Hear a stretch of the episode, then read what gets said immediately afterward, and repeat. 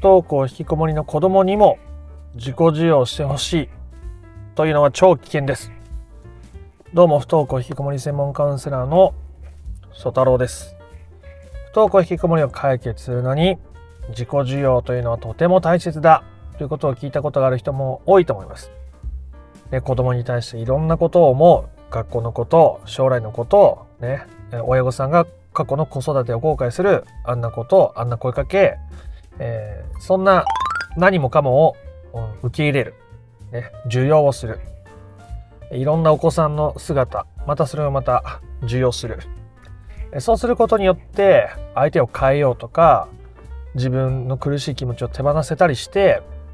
とても楽な方向に行く。本質的な解決に至れるというお話でございますが時にお子さんにもね自己需要してほしいと。この子もきっと自己需要ができたらすごく楽になるに違いない。もっと自分の人生歩みやすくなるに違いない。自己需要してもらえたらいいのになと思う。カウンセリング受けてみてもらえたらなと思う。動画見てもらえたらなと思う。少しでも自己需要やってみてもらえたらなと思う。というのが実はとっても危険です。というお話でございますね。なんでこれが危険なのか自己需要っていいことじゃないのって思うかもしれませんけど、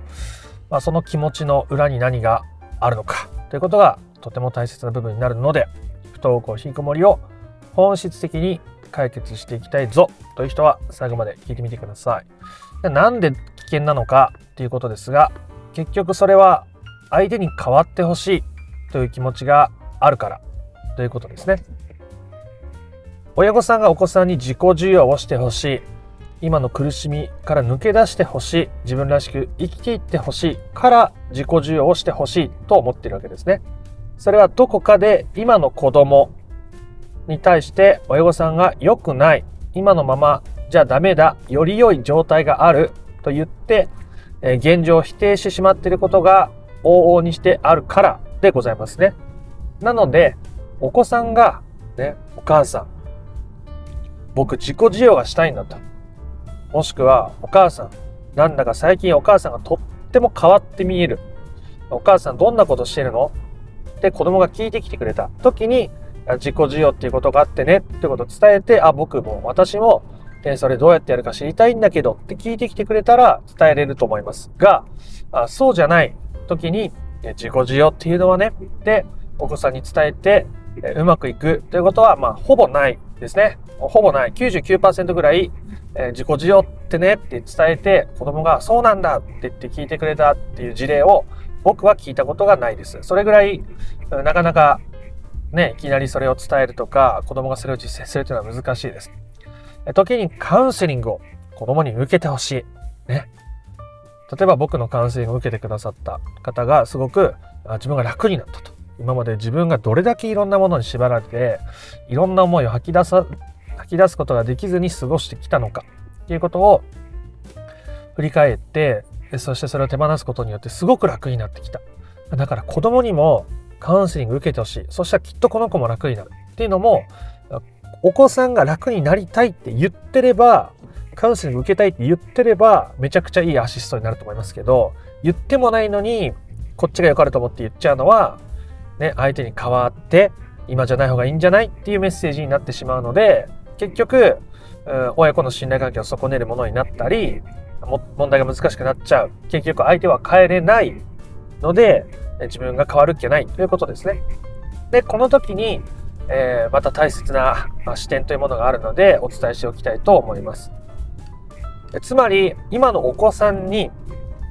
変わってほしいと思うってことは今のお子さんのことをあるがままに受け入れられていないということを指していますね。だって本当の意味で受け入れられていたら相手を変えたい変えようっていう気持ちなんて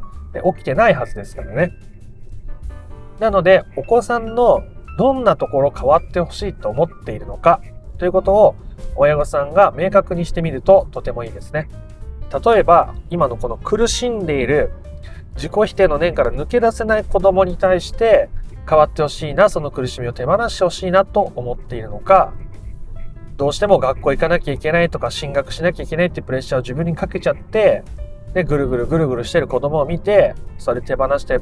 そうが楽なんじゃないかなって思う。そういうところに自分が引っかかってるかなとか、ね。そしたら、それを受容することですね。子供が、ね、進路のことでぐるぐる考えて悩んでいる。子供が、自分のビキネバにとらわれて、自分のことを責めたりして苦しんでいる。そんな子供のことをあなたが受け入れることがとても大切ですね。それは親御さんにできるとても有意義なことになるはずです。それでもいい。それでもあなたには価値がある。あなたが今そういう状態であれ、あなたには価値があると。ね、そうやって信じられることが結果的に、えー、お子さんが必要な分悩んで必要な時に動き出すためにできる親御さんとして、最上のことだというふうに僕は考えています。で、同時に、同時にですね、子供に対して、あ、抜け出してほしいって思う。ああ、もうそんなに自分のこと責めないで、ああ、そんなに自分にとらわれなくていいのよって思う。そうやって思う自分の気持ちもまたあるがままに受け入れることが大切ですね。何でもかんでもあるがままに受け入れること。何でもかんでもっていう言葉はあれですけど、でも自分の中に湧き上がってくる思いや感情はあるがままに受け入れてあげることがとても大切ですね。ああ、子供に早く抜け出してほしいって思うな。で、そんな風に考えなくてもっと楽に考えてくれればいいなと思うな。で、それを正直に表現する。ね。なんだって、苦しんでるの見るの辛いし、楽になってくれたらいいなって思うよねって。そういう自分の思いとか感情をちゃんと受け入れる。自己授与をすることができると、その気持ちを手放すことができるようになっていきます。それはお子さんに対して今のままじゃなくてさって現状を否定するエネルギーではなくて現状あなたはそうなのね、うん、それはそれ、ね、だからといってあなたの価値が低くなるわけではないあなたにはあなたでそれでも価値があるし大丈夫と思えるかそのエネルギーに変わるかどうかというところがこの自己需要によって変わるということですね。自分のことを深く受け入れるということは、相手のことを深く受け入れるということになります。親御さんが自分のことを受け入れるっていうことと、相手のことを受け入れるっていうことは深く結びついています。そのエピソードを一つ話したいと思います。最近話したあるクライアントさんは、私は自分に対してはいろんなべきネバを持っているけども、子供に対してはそんなビキニは持ってなかったと思いますとおっしゃって、えー、くださった方がいます。自分に対してのビキニはいろいろある。仕事こうしなきゃ。人生ってこういうもん。ね。親とこうしてこうありたい。こういろんなビキニがあった。でも子供は自分の好きにすればいいじゃない。と思ってやってきたけど、どう、どうなんですかね。私は、子供に規範を押し付けてないと思ってたんですけど、それってどうなんですかね？ということをおっしゃっていました。じゃあ、えー、そのクライアントさんですね、その親御さんに、えー、〇〇さんはお子さんと同じように振る舞うことってできそうですか？ということを聞いてみました。家にずっと引きこもっていて、外出もしない。自分の気分で親に話しかけてくるけど、結局、都合が悪くなると部屋に逃げ込む。父親に対しての悪口や暴言をいろいろ言っている。ね、人に迷惑を、まあそれについてどう感じるかが大事なので、その親御さんが言っていたのは、あ人に迷惑をかけて、ね、人のお金でご飯を食べて、で、それで自分の好き勝手なことを言って、生きている。ね。そんな子供が、まあ、正直許せないみたいなことを言っていたわけですね。つまりそれは親御さんが自分に許せていない部分をお子さんが持っているわけですね。つまりそれは自分が許せていない自分のある部分、受容できていない自分を子供が表現しているということだったりするわけです。そういう自分を親御さんが受容する。そんな自分の中でありえないと思っている子供が振る舞っているような許せないと思う自分を自分が受容することによってその親御さん自身のまず人生の選択肢っていうのが広がるわけですね。今まではこうしてよ、こうしてなきゃ、こうあるべきと思っていたのものの中に、人に迷惑をかけてもいいとかね、そういうものがまた増えていく。でそして親御さんが自分のことを受け入れていくっていうことが結果的にお子さんのことも受け入れることになってるわけですね。人に迷惑をかける人のご飯ね衣食住世話してもらう、ね、そんなのダメでしょ思ってた親御さんがそれでもいいって受け入れられるってことはそういう子供を受容するってことになっていくので子供を変えようってことにはならないわけですね。でここまでだけ聞くとここまでだけ聞くとじゃあ受け入れる受け入れるだけ受け入れて子供って結局動き出さないってことなんですかとか子供って結局現状のままなんですかっていうふうに聞いて質問してくださる方もいらっしゃいますが、まあ、それとこれはいろんな状況によってケースバイケースなので何とも言えないです。親御さんが自分にとっての解決っていうのを満たしていった先に、あ、今全然家にいてもいいって思えるようになりました。私は何の苦でもないし、ね、子供と共有する時間も楽しくいられているし、子供に学校行ってほしいとかアルバイトしてほしいとか前は思ってたけど今全然ね、まあ、この子が好き好きなタイミングで必要なタイミングで動き出してくれればいいと思えるようになったんで全然問題じゃなくなりました。っていう方もいます。え他にもいろんなケースの方がいますね。で子供と生活するってことがどうしても難しい。ってなった時にちゃんと親子が対等に話し合ってえじゃああのアパートをどうするのか？用意するのか？学校の学費はいつまで出すのか？ちゃんと話し合って決めて境界線を引くことによって、まあ、それ以外のケースもいっぱいありますけどお子さんが家から出るとか働き出すとか学校に行くとかそういうことが起きてくることはもちろんあります。大事なのは親御さんが自分のことを受け入れてかつ自分の人生の領域をちゃんと確保していくことによって、えー、必要な変化が起きてくると。少なくともあなたの人生の中で不登校引きこもりまたは子供のことが問題だということが消えてなくなる。ということは言えるでしょう。不登校引きこもりの本質的な解決の先にまず状態目に見える状態というのは千差万別ですが不登校引きこもりの子供のことで悩むという現実はそこにはありません。それが本質的な解決っていうことですね。子供の状況以下は子供が決めることでもあるし、えー、子供もいろんな人生のタイミングであるんで、ま、それをいちいち操作しようとしたりコントロールしようとすることそのものが難しい現実を生み出しているということなのでそれを手放すことによって、本質的本質的な解決に至れるという話なんですけどね、まあ、いろんな話が含まれてしまったので簡単にまとめて終わりたいと思います。結局自己需要する、まあ、それを他人に願うってことは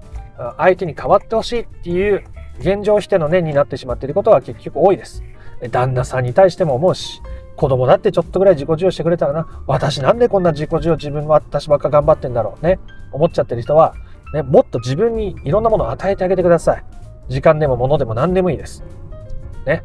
自分のために自己授与するんです。子供のためにとか、旦那さんのためにとか、もうとりあえずほっといてください。ね。思っちゃう気持ちは自己授与してもいいですけど、ね。相手のことを思って思ったような現実が来ないと見返りを求めて、私こんだけやってるのにってなっちゃうじゃないですか、人間。だから、自分のために自己授与しましょう。そしてあなたが自分のことを受容する、自己授与できない、自己授与しようとしない、相手のこともまた受容することによって、必要なバランスというものは取り戻されていきます。あなたが自分の人生の領域をその中でしっかり持つことによって、えー、子供との境界線、旦那さんとの境界線、他人との境界線っていうのは必然的に明確になっていきます。そうした中で子供に責任を取らせる関わり方というのも必然的にできるようになっていきます。一つずつ整理していけばですね。そうやってやっていくことによって、不登校引きこもりは本質的な解決を迎えます。そこにはあなたが不登校引きこもりの子供のことで悩むという現実はなくなっています。なくなっています。あなたは不登校引きこもりの子供のことで悩めなくなっています。その時子供が新しい学校に行っているのか、今までの学校に通い出したのか、趣味に没頭しているのか、えー、アルバイトをしているのか、何をしているのかは知りません。わかりません。いろんなケースがあります。でもあなたが不登校引きこもりの子供のことで悩むということはできなくなっています。あなたは本質的な解決にたどり着いたからですね。あなたはそこを目指したいのか。ね。どうでしょう。あなたが考えて決める。あなたにはその権利があります。ね。あなたはその権利を使うか使わないかの権利もあります。どうぞあなたの好きな人生ですからね、好きなことを選択していってもらえたらなと思います。ということで、えー、今回の話が良かったなとか面白かったなと思った方は、いいねやコメントをしてみてください。不登校引きこもりの解決法について順序立てて知りたいよという方は説明欄の URL から公式 LINE に登録してみてください。そちらから不登校引きこもり解決のための三種の神器という動画セミナーを無料でプレゼントしております。えー、チャンネル登録も興味のある方はしておいてください。では、あなたの不登校引きこもりの問題が本質的な解決にたどり着くことを心から願っております。また別の配信でもお会いしましょう。ありがとうございました。ソ太郎でした。